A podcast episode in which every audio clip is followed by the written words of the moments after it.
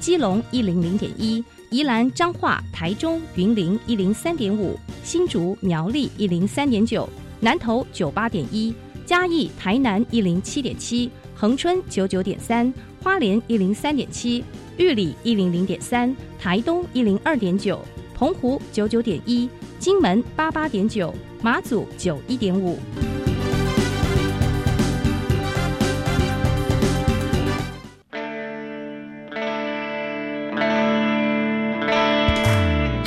时时有惊喜，生活处处是学习。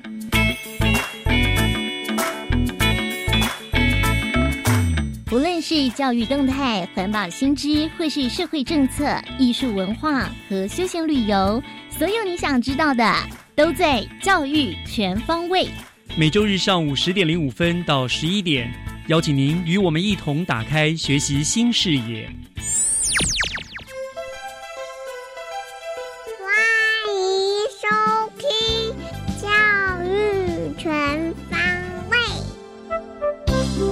新年快乐，各位亲爱的听众朋友们，欢迎收听二零二一年一月三号的《教育全方位》，我是岳志忠。教育全方位是由新北市政府教育局和教育广播电台联合制播的节目，在每个礼拜天的上午十点零五分，我们都会利用五十五分钟的时间，三个不同的单元，和您分享新北市以教育为主，兼及各项市政新发展的讯息。希望透过这个节目，作为新北市政府和听众朋友之间沟通的平台，让更多的人认识不断进步、幸福快乐的新北市。那么今天节目的三个单元分别是学习加油站、教师小偏方，还有学习城市万花筒。那么首先就让我们一起来听一听学习加油站 Happy Speaker Fun Talks。学习加油站。Happy Speakers Fun Talks。 Welcome to today's Happy Speaker Fun Talks. I'm the host Sora，我是主持人 Sora。那今天呢，我们邀请到两位来自崇林国中的优秀同学。第一位是卢颖香同学，大家好，我是崇林国中音乐社卢颖香，My name is Carol。 Hi Carol。那第二位呢是吕燕怡同学。大家好，我是吕燕怡，I'm Isabel。 好，那今天 Isabel 跟 Carol 要带来什么样精彩的内容呢？听说跟我们的社群媒体有一点关系，就是每一天呢、啊，我们会用到的 Instagram、Facebook 这些社群软体。现在就来欣赏同学们带来的 talk show。I could be red, or I could be yellow, I could be blue, or I could be purple, I could be green or pink or black or white, I could be every color you like. Good morning, everyone. Welcome to National Education Radio. This is Carol and Isabel's show. Isabel, we have a fun topic today. Yes, we do. Here we go. I watched a video that people are carrying a coffin and dancing yesterday. It's so funny. Cool. I guess you are using that famous social media app TikTok. Wow, it seems that you can keep up with the trends too. I wonder how, I wonder why. Yesterday you told me about a blue blue sky and now that I can see just a yellow lemon tree. I'm turning my head up and down. I'm turning, turning, turning, turning, turning around. And all that I can see is just a yellow lemon tree. TikTok is a video sharing social networking service owned by a Chinese company. I love to use social media apps like Facebook, Instagram, and Messenger. These social media apps are very popular and there are also a lot of interesting functions in them. How about tell the listeners something about TikTok? Yes, it is used to create short dance, lip sync, comedy, and talent videos. Cool thing. Oh, I love using Instagram. I think the most special one in Instagram is Story. Story? What is that? It was formerly called Story Light. You can share your life in it, but it will only stay on the internet for 24 hours. So, you shared your life a lot on Story. Actually, not that much. Hey, Isa, since you are so talented in singing, why not upload a video of your singing in Instagram or TikTok? That you were on me, oh, you were throwing pebbles, and my daddy said, stay away from Julia. And I was crying on the staircase, begging you, please don't go. Wow, you impressed me. Indeed, using social media is a good way to show your talent and make yourself very popular. But what I'm worried about is personal privacy and data breach. Yeah, that's really a big problem we should worry about. Besides, people usually don't care about netiquette when they're chatting online. I get your point. Netiquette is like etiquette, which is a code of polite behavior in society. Netiquette is a code of good behavior on the internet. Yes, and we should be careful with our attitude and words when we are using social media. And don't hurt others or even cause cyberbullying because of your post or meme.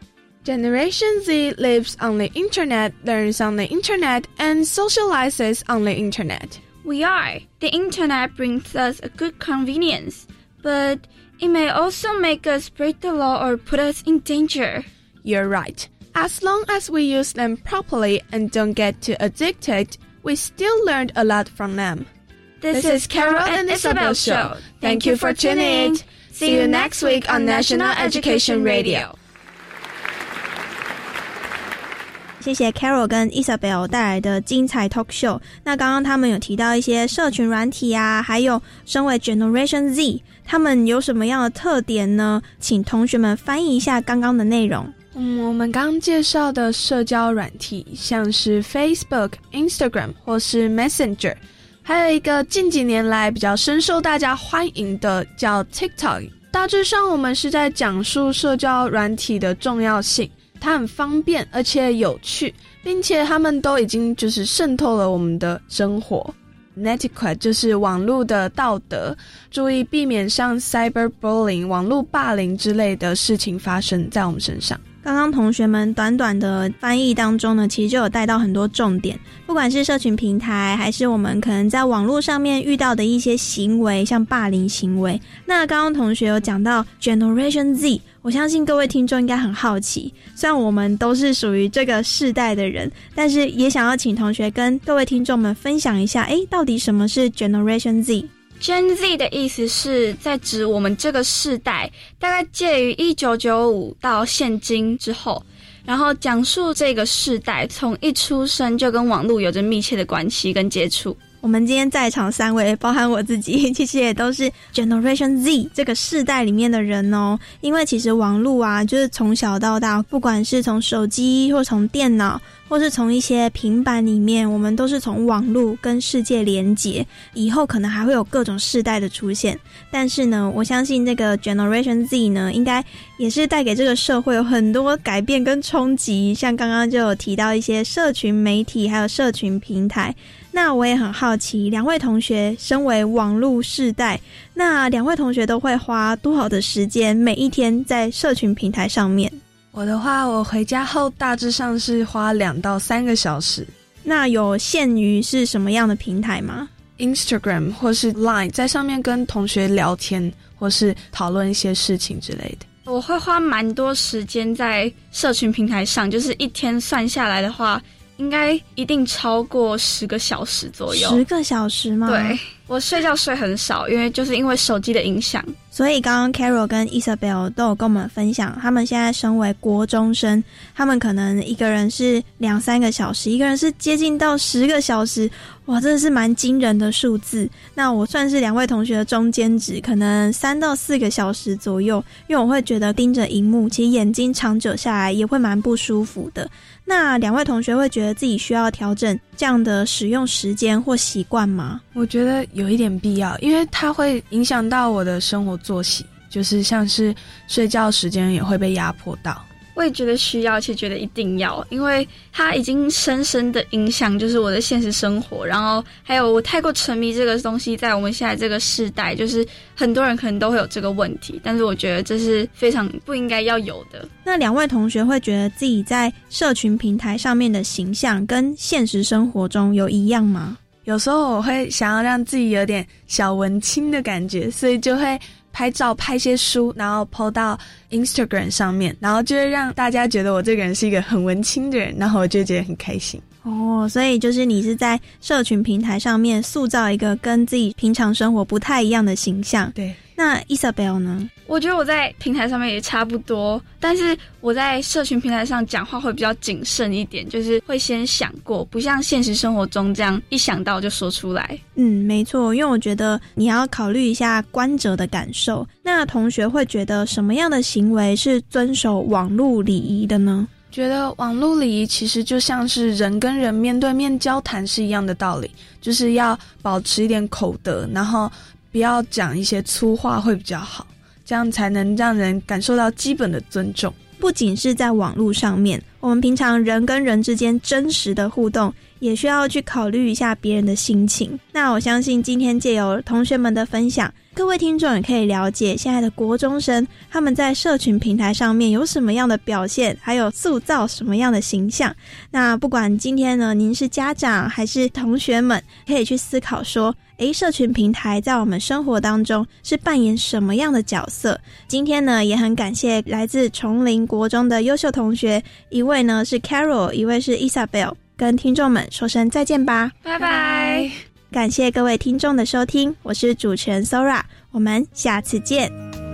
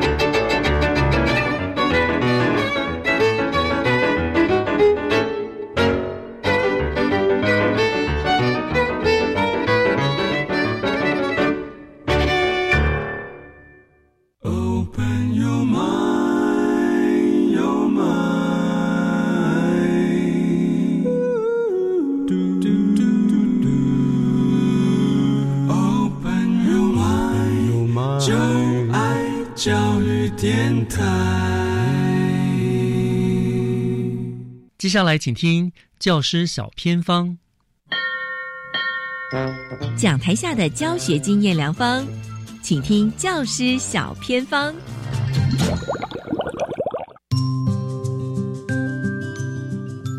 欢迎所有听众朋友收听今天的教师小偏方，我是季杰。今天呢，要带大家来到了崇林国中，我们要来分享哇，综合课程可以上的非常丰富精彩哦。今天很开心邀请到了陈彦成老师在空中陪伴我们。老师您好，各位听众大家好。老师可不可以请您告诉大家哦，所谓的综合课程是什么呢？而且您真的很像多才多艺呢。综合活动在传统的教学是童军跟家政还有辅导三科合科，那我们学校主要是把童军家政合科，那辅导另外呃丢手这样子。实际上其实是两行连堂，孩子会比较有充分的时间去进行体验活动。那不会受限于结束，没办法完整的进行。传统童军家政它是比较偏向使用技能，但是孩子非常喜欢动手做，但是要让他结合到知识面跟实作面，积极又主动的去体验行知，才是我们可能综合活动的重点这样子。所以呃，我们学校是把家政跟童军这两科合课一起上这样子。嗯，老师，你也像也把这个课程是结合了生活的技能，所以很像来上您课的孩子就要会烹饪、手缝、布染、山野求生啊、露营、野炊啊等等。我觉得其实蛮丰富的。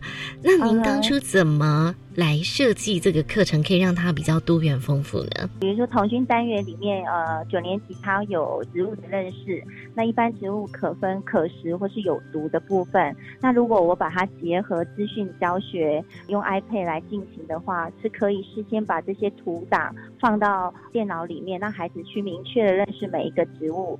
可是这样会缺乏了团队合作的体验跟个人的感受，所以我就把它先设计，让孩子先设计菜单，认识植物之后，我们就去校园去巡礼。那我们实际上找到我们认识的可食食物，再进行烹调。那这样的过程当中，他们会从排斥接受这个野菜、接受这个野生植物的这个层面，到去体验之后去肯定自己啊自己的设计，跟在这个活动当中获得自信这样子。童军家政的结合，其实学习它也简化了，因为这个其实避免重复浪费呃学习的时间，所以有一些单元我就会把它这样设计。让孩子去进行这样，在这个推动的部分呢，就举在您的这个综合课程上嘛，对不对？我跟电脑老师结合搭配资讯的部分，可能呃会让孩子做设计。那之前因为我们学校临近的资源是桃园集结，就带孩子去实际上体验。那这个过程的前置先备的条件就是我们先做了悠游卡带。那做了又要卡带，那个图档的设计是用电脑绘图设计，用雷雕机把这个图档用出来之后，才手缝成一个悠悠卡带。那我们实际上去做童军的定向活动，所以这一个单元我就跟电脑老师一起合作进行这样子做一个机节的体验。哇，老师您太酷了！就是学习不是只在教室里，是是是，对。您怎么会有这样的构想呢？就是一可以结合科技。二可以让孩子动手做，三可以出去体验机节，真 的需要创意耶。呃，不想说让孩子就是比如说家政在传统印象就是都一直烹饪，或者是说传统的手工技能这样子。那希望他们跟生活上结合，所以呃，我们学校因为地处就是在 A 八的附近，所以刚好就想到这样的一个设计，这样我们学校也刚好有雷雕机，可以来这样子。让孩子做这样的一个体验，这样子。那老师，我不知道说这样子一个设计跟体验，他们的收获或者说反应是如何啊？孩子们都觉得非常的有趣，尤其是我们在机场里面做定向活动，他们的改变其实从他们的态度跟行动，他们会变得比较积极。那在过程当中，他们可能会发现问题，那小队去共同的解决问题，发现他们的改变是从可能刚开始的时候的接纳度。我从七年级教到九年级的这群孩子，从从排斥到接纳，到他们现在会主动这样子。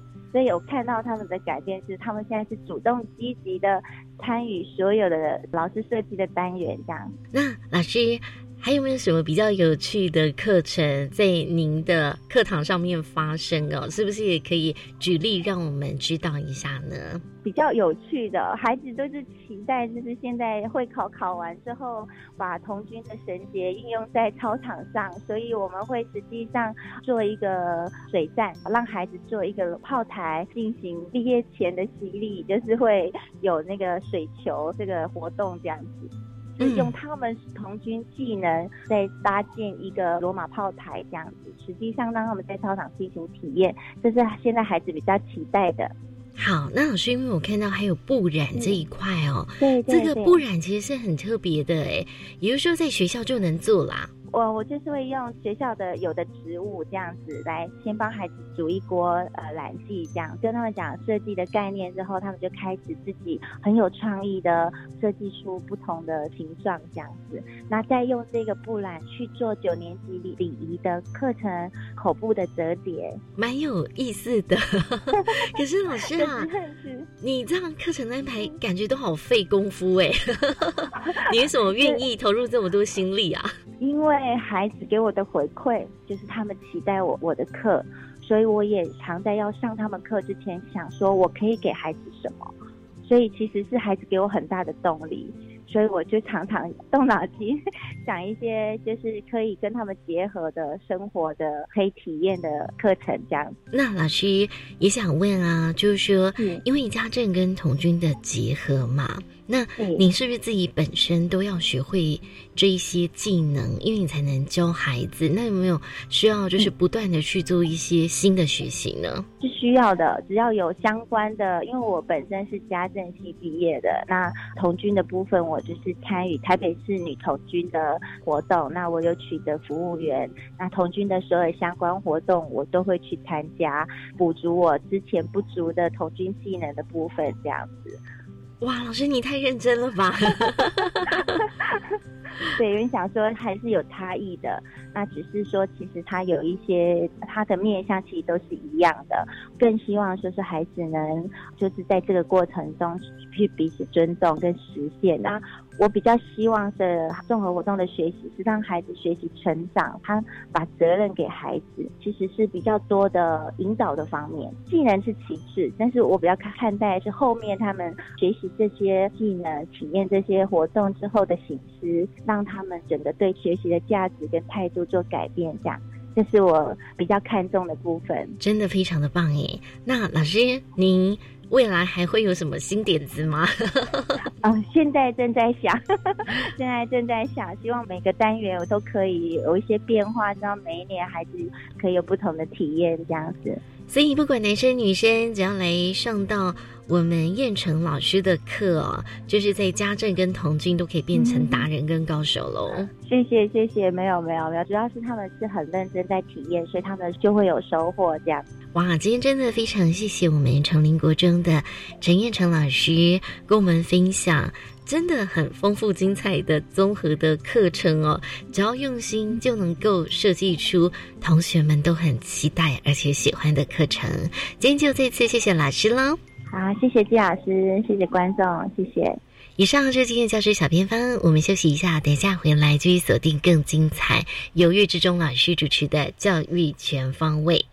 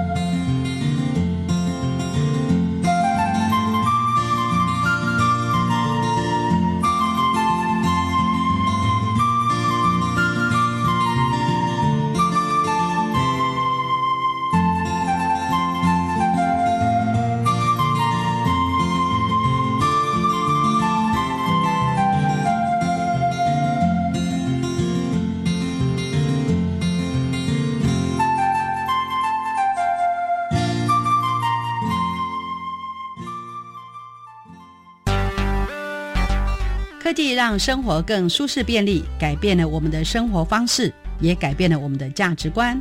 有效运用网络技术、智慧科技等新兴科技，引领我们进入更便利友善的环境。每周三上午十一点零五到十二点，邀你认识生活中的科技。一周一科技，创造科视力，未来 Follow me。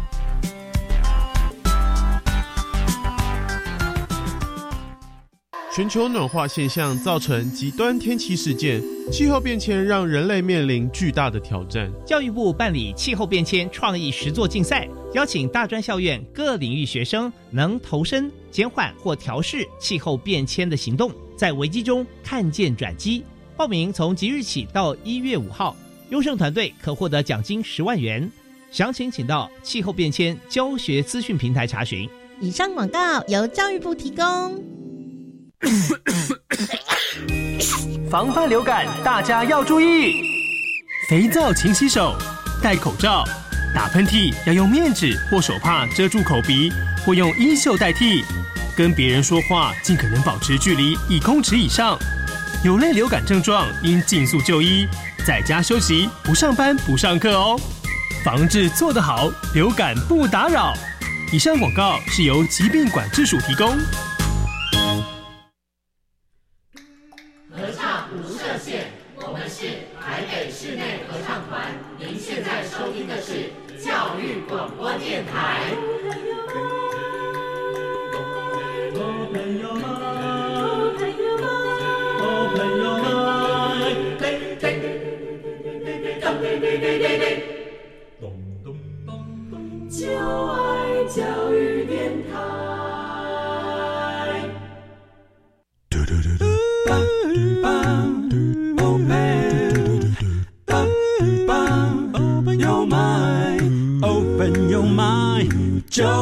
教育电台。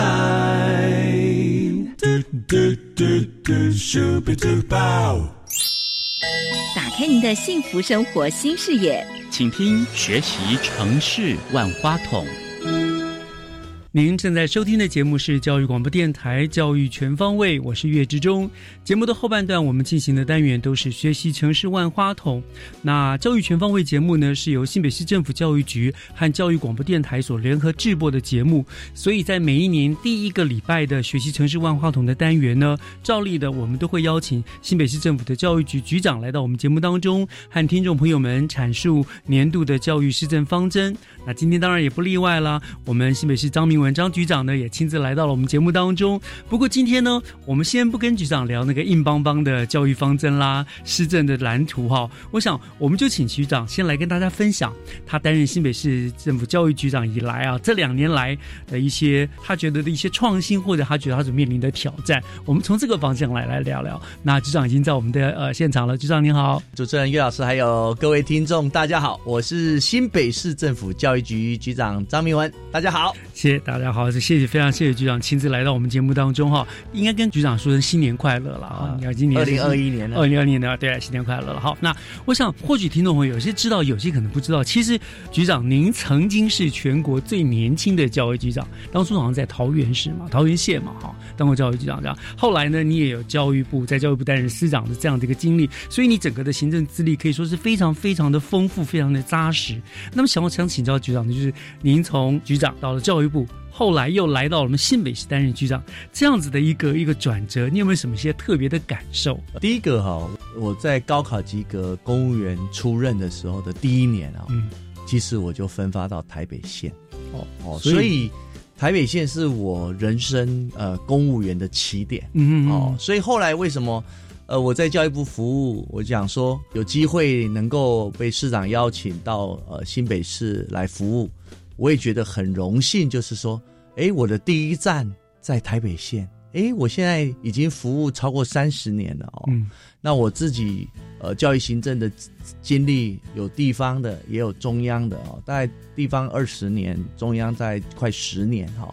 那我超过三十年的一个学习啊，跟历练跟成长，那对我来说，我就觉得说有机会，我也应该回到。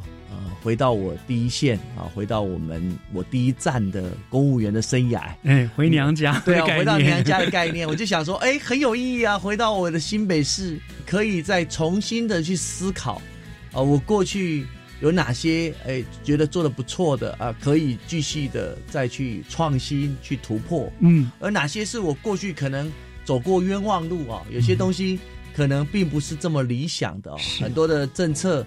到底要怎么规划，怎么去落实？当然很重要的，呃，我觉得在第二个我想到的是，呃，我觉得很重要的是从事公职的的部分哦。我觉得有一句话就是说，呃，如果说啊能够有薪水、有位置，它这应该叫事业哈。我现在是哎，大家都有事业，可是如果有薪水又有位置，然后又可以帮助人，那可能就是置业。置业。所以我觉得哈，现在。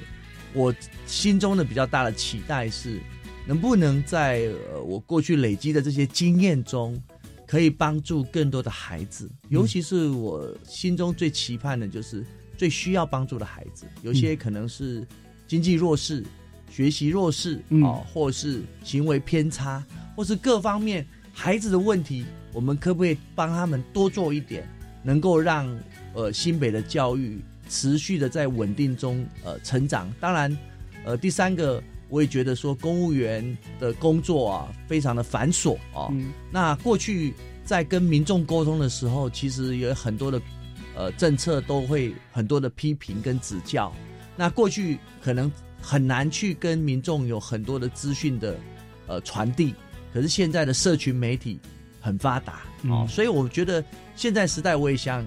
想要来透过一些实验，可不可能把政府的努力让更多人知道？哦，更多人知道以后，做更好的沟通，然后让社会大众能够更关心教育、支持教育。我觉得这是大概我回来的心情啊。嗯，那另外一方面，我自己看新北市是也是一个好特别的地方。基本上新北市占了。台湾六分之一的人口，真的也几乎也是六分之一的学生。是，如果新北好，我常想，台湾就整个都好了，台湾就一定好哈。是，那新北如果可以做出一些呃一些实验，或做一些示范，可以做出一些呃成果，我觉得呃全国也可以一起来做好。所以，我我个人回到新北，我就觉得说，哎。真的是非常特别的地方，除了人口部分，它的结构也几乎是台湾的小缩影。嗯，哦，它有都会区的学校，是也有郊区的学校，没错。我有海边的学校，也有山上的学校，都有。有新住民，有原住民。然后我只想到，台湾所有的教育问题，新北市都有。好，所以我觉得说，我觉得回到新北啊，我我是真的这两年，我真的。过得很快乐，很充实。嗯，当然，你说不辛苦是骗人的真的是每一天都像打仗一样，是很累。但是我觉得做的很有意义，很有价值哦。那我看到的是，呃，我们新北真的都是很多的家长，还有很多的新新移民。我常讲新移民，就是我们大概有一半的市民啊，他可能住在中南部，嗯，他住在东部，哦，他来。从各地来到我们新北打拼，真的是每一个都是白手起家，嗯，每一个都希望新北好，是，所以我看到一个非常勤奋、团结的新北，有时候我看到都觉得说我以新北为荣，我就觉得新北好骄傲，是，大家好努力，好棒，我们也以有这么一个有冲劲活力的局长为荣，这样子啊。好，那听到局长说了很多，想说新北是真的就像一个实验基地。我们就是做好的实验，然后推行到全国去这样子的。那刚刚局长您提到了，您是侯市长从中央特别邀请你挖角来到我们新北市的嘛？那我们也知道，侯市长其实他一直是非常非常重视教育这个这个政策的。在挖您过来的时候，有没有赋予您一些什么样特别的任务使命，或者是一些什么指示理念，要希望你能够推动呢？呃，我想，呃，真的这有这个缘分哦，很感谢市长的邀请哦，因为那一天到教育部啊来跟我谈，就是也也邀。请我说有没有机会，呃，能够到新北市去服务啊？那我当场我也就是一口就答应了哈，我就是说好，我愿意努力看看哈。那市长说教育真的很单纯哈，他也没有什么哈，他会呃，让他会全力支持教育，但是他心中有两个理想，嗯哦，希望呃我这边呃在推动教育的时候能够特别的重视啊。我觉得这两个理想其实就是教育的本质。我自己看市长的理想，其实就是我们教育人员长久追求的理想啊，一样的哈。我们的是殊途同归。是那两个理想是第一个，他特别提醒。品德教育是所有教育的核心工作，没错。他希望我们的下一代每一个人都能够重视品德教育啊，真正能够让整个社会更有秩序。因为他是还有有警察出身，他从事警政工作，他觉得说孩子如果从小教好，长大就不需要盖监狱啦。对，没错。然后把小孩教好，长大了也没有坏人啊，他警察就。大家以后的工作就社会就会祥和，很单纯，然后让整个社会都都会呃，大家都可以安居乐业。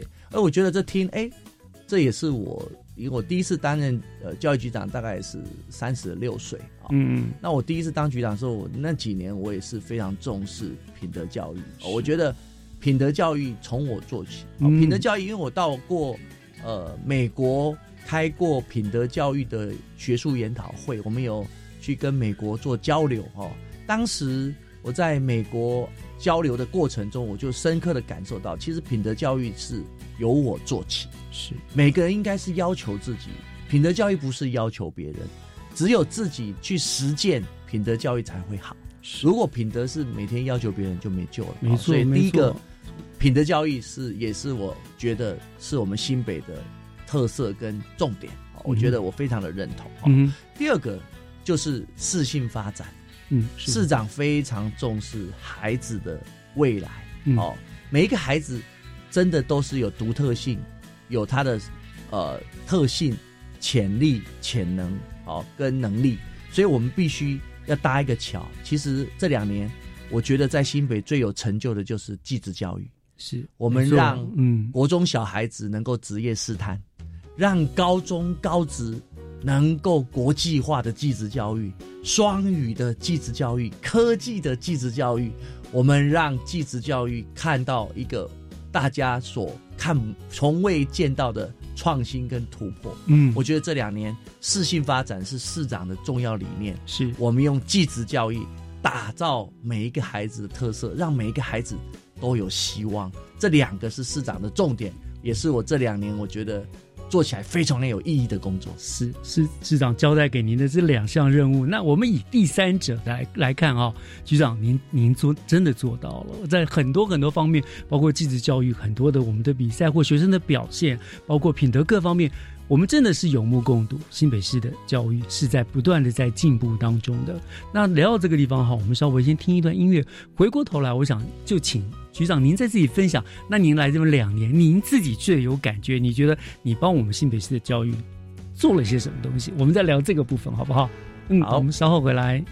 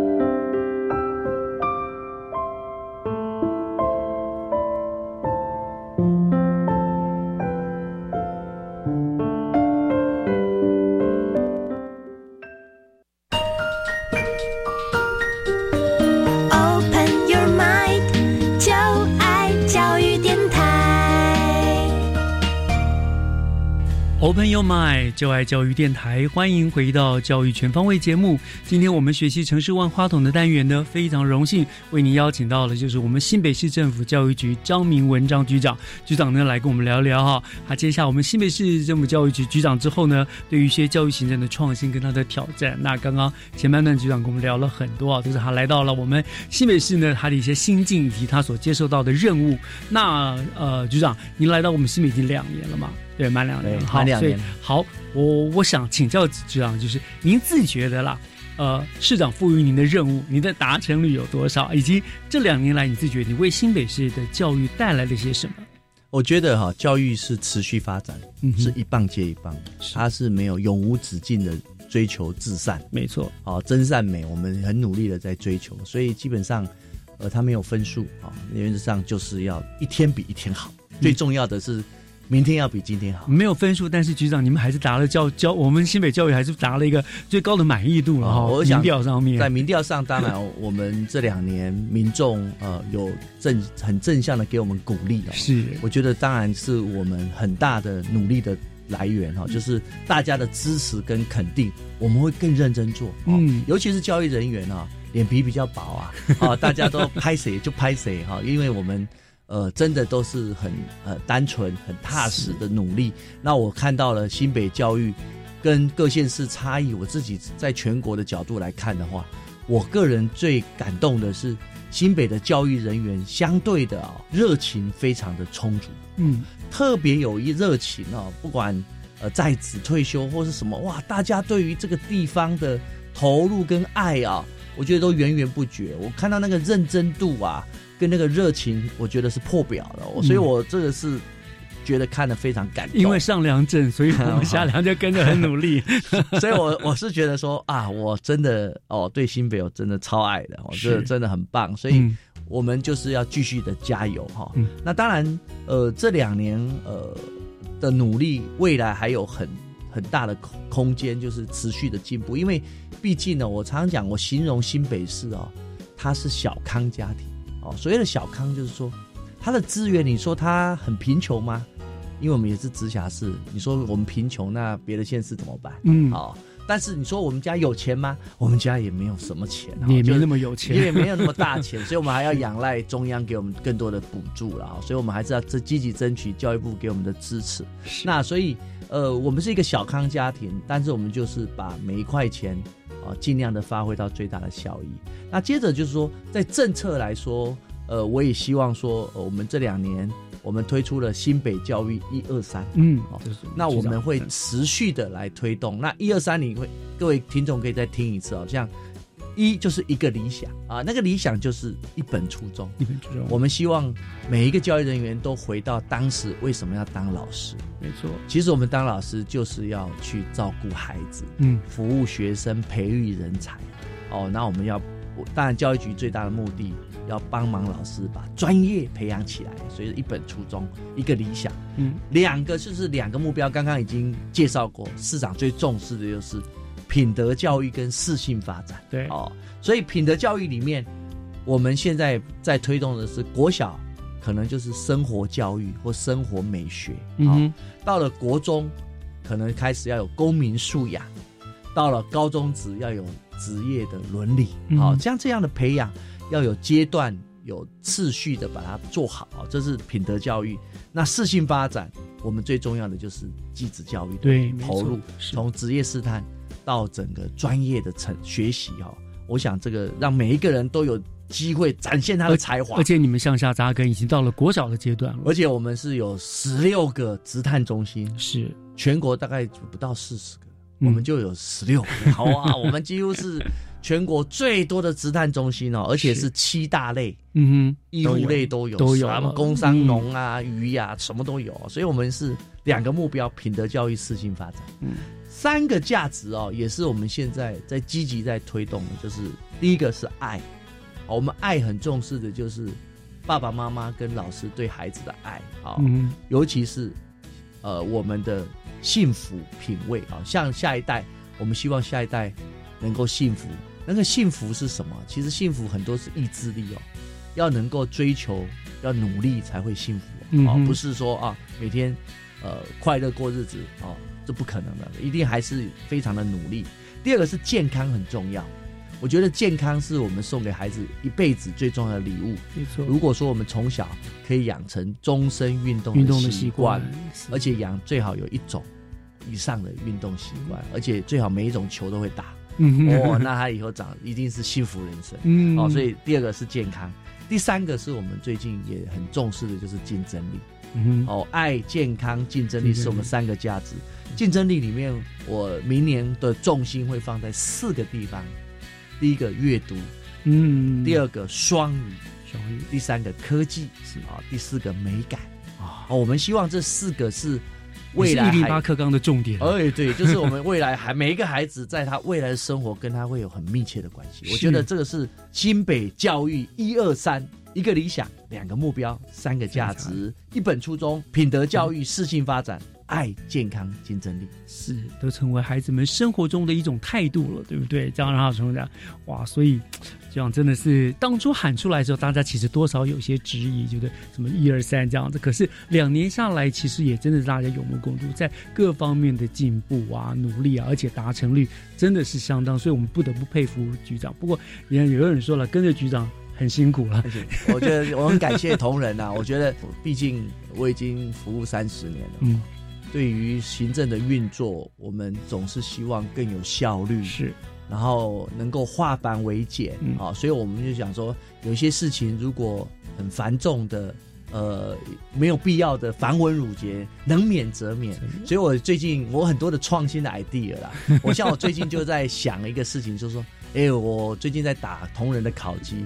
我就想说，我该办一个比赛哈，一个比赛就是我给三个名额，考级甲等的名额，你们可不可以提出怎么样去减轻我们教育界的负担的行政创新思维提案？你提案了，经过我们来讨论，哎，我们看到哪哪些提案是很棒的，我们给他肯定，甚至我来发奖金，是谢谢他能够为我们新北的教育能够让同仁。不要那么辛苦，有一些如果已经是重复或是没有效益的东西，嗯，我们是不是可以把它简化？啊，当然，我想有很多值得做的，当然是非常辛苦。没错，的确很辛苦，但是你们带给我们的就是我们看到了新北市的教育的进步，孩子们更幸福了，需要学有更多的舞台表现哈。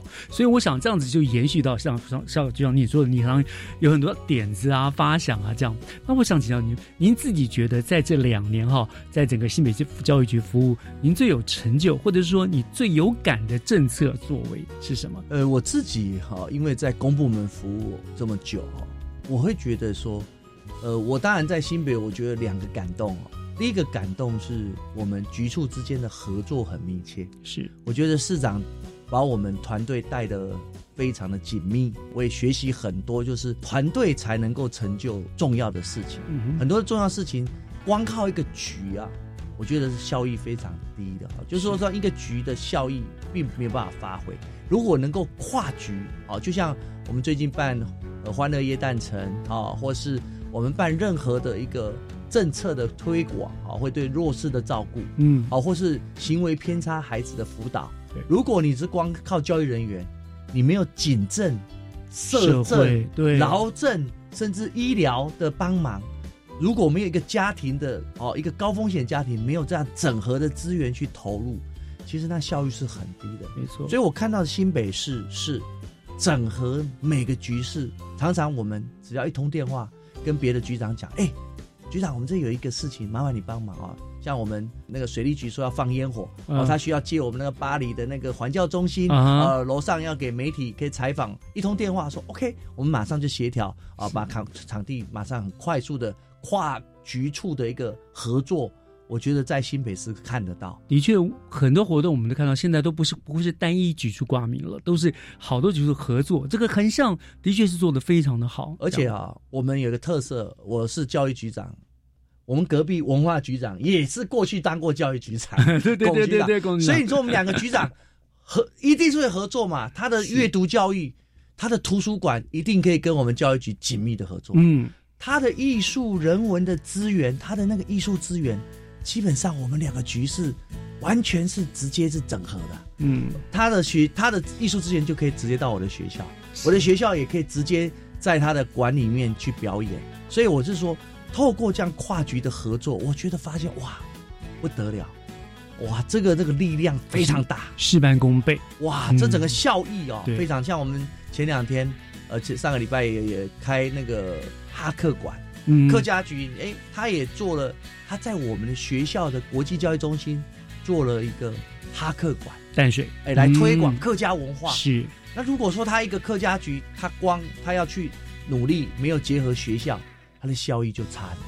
可是如果结合我们的学校，然后又可以有一些基础在地的耕耘，哇，那个他的哈克馆一定才能够做得大，做得广。让大家都能够、能够碰到啊更好这样。是，这是一个横向的部分。另外我也知道，就是局长您其实很在乎的，就是您给我们新北市的孩子们带来很多的所谓的幸福感。你说照顾到了很多的弱势的孩子，这个部分是不是跟我们聊一下？我我个人就说，第二个哈，刚刚讲到的是团队，第二个是我是觉得就是说很重要的就是引进民间资源。嗯我觉得政府光靠我们各部会呃各司处啊、或各局处大家的合作之外，其实很重要的是公私合力，嗯，甚至产官学、跨学制、跨部门的哦，就是像你学制的话，高中职也可以跟大学合作啊。嗯，然后我们的民间的财财团法人、基金会，甚至协会，甚至企业都可以来帮忙。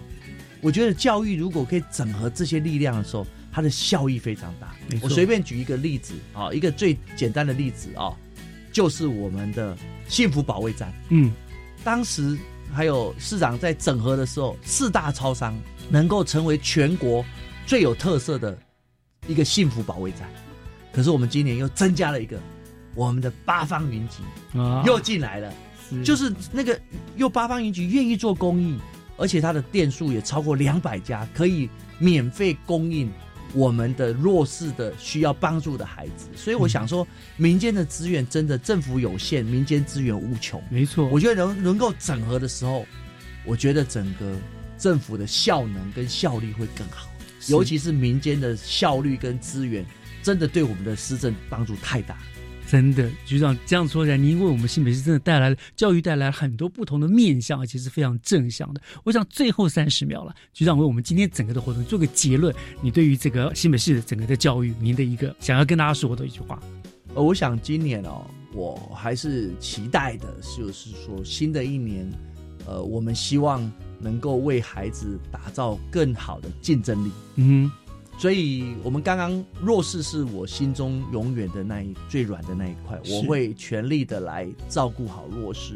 第二个，我觉得未来一定要结合更多的民间的资源。我们过去，呃，有捐电子书的，也有国际福魂福轮的交换学生，让更多的外国的学生到我们新北市来，让高中职都看到外国学生，然后还有呃宾士呃捐捐的那个购书金啊，各购书让补助我们的图书，还有我们的补习班提供弱势的名额给我们弱势孩子可以免费补习。我觉得就是说，我们有政府一定要更多的创意去努力发展很多的好的政策来帮助我们的孩子。所以新的一年，我四大重点：阅读、科技、双语、美感。我想这四个核心的竞争力，我会更扎实的在我们新北的教育来落实。好，非常振奋人心。局长是一个做大事的人，我想在您的一个呃带领感召之下，哈，我们的确看到了新北市的整个教育局的一个冲动的活力啊。同时，你们所施政的是一个非常有温度的一个市政，所以真的要非常谢谢局长的用心啦，带给我们新北市学子这么多的呃幸福的感觉哈。我们也期待看见刚刚是局长所说的这无限可能的新北教育未来有更不一样的发展。今天非常非常谢谢局长亲自来跟我们大家做的分享，谢谢局长。谢谢主任人，谢谢各位听众，我们下次见。感谢您收听二零二一年播出的第一集《教育全方位》，希望你会喜欢，并且持续支持我们的节目。我是岳志忠，下个礼拜天上午十点零五分，我们再见喽！祝大家午安，拜拜。